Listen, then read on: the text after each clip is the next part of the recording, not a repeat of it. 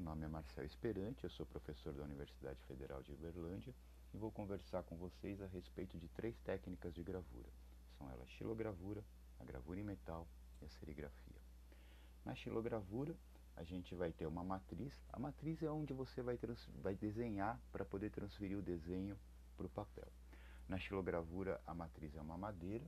Você vai gravar o desenho utilizando um instrumento cortante, que a gente vai chamar de goela, que não é nada mais, nada menos que um pequeno formão.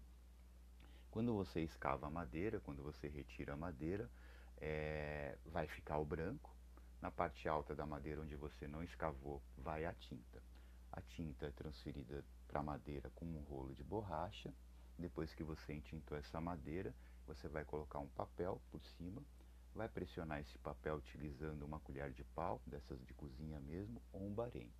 Então o desenho vai ser transferido da madeira para o papel. É como se fosse um carimbo. Funciona como se fosse um carimbo. Como a tinta fica na parte alta da madeira, a gente chama a xilogravura de gravura em relevo. Já a gravura em metal vai ter uma matriz de metal. Você vai gravar o desenho também nessa matriz utilizando algum instrumento que deixe uma marca. Pode ser um instrumento cortante, que a gente chama de ponta seca, né, que é uma espécie de um, prego, né, onde você risca e onde você riscou, onde você gravou, a tinta vai entrar. Então a tinta fica na parte baixa, na parte profunda do metal. Né?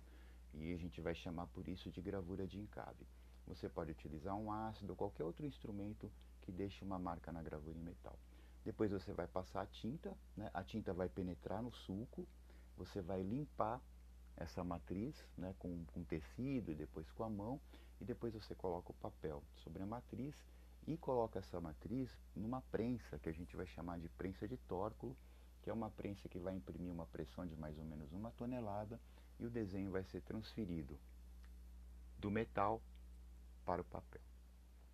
Já na serigrafia, a matriz que a gente vai ter é uma espécie de um bastidor né, de madeira, onde você vai esticar um tecido, que pode ser o nylon, ou pode ser, antigamente a gente utilizava seda, e esse tecido permite que a tinta atravesse o tecido através da trama.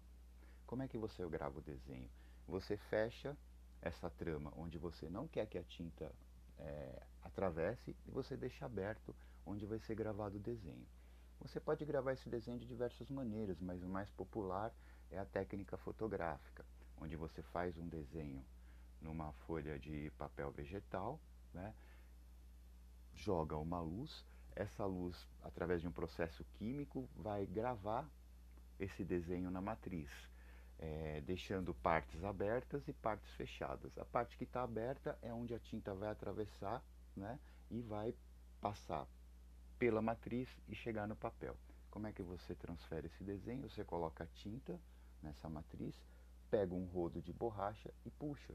Então, pela pressão do rodo, a tinta atravessa a matriz e vai até o papel pelo motivo da tinta não ficar nem na parte alta, como na estilogravura, nem na parte do encave, como na gravura em metal, a gente vai chamar a serigrafia de processo planográfico ou processo permeográfico, porque a tinta atravessa a matriz até chegar no papel.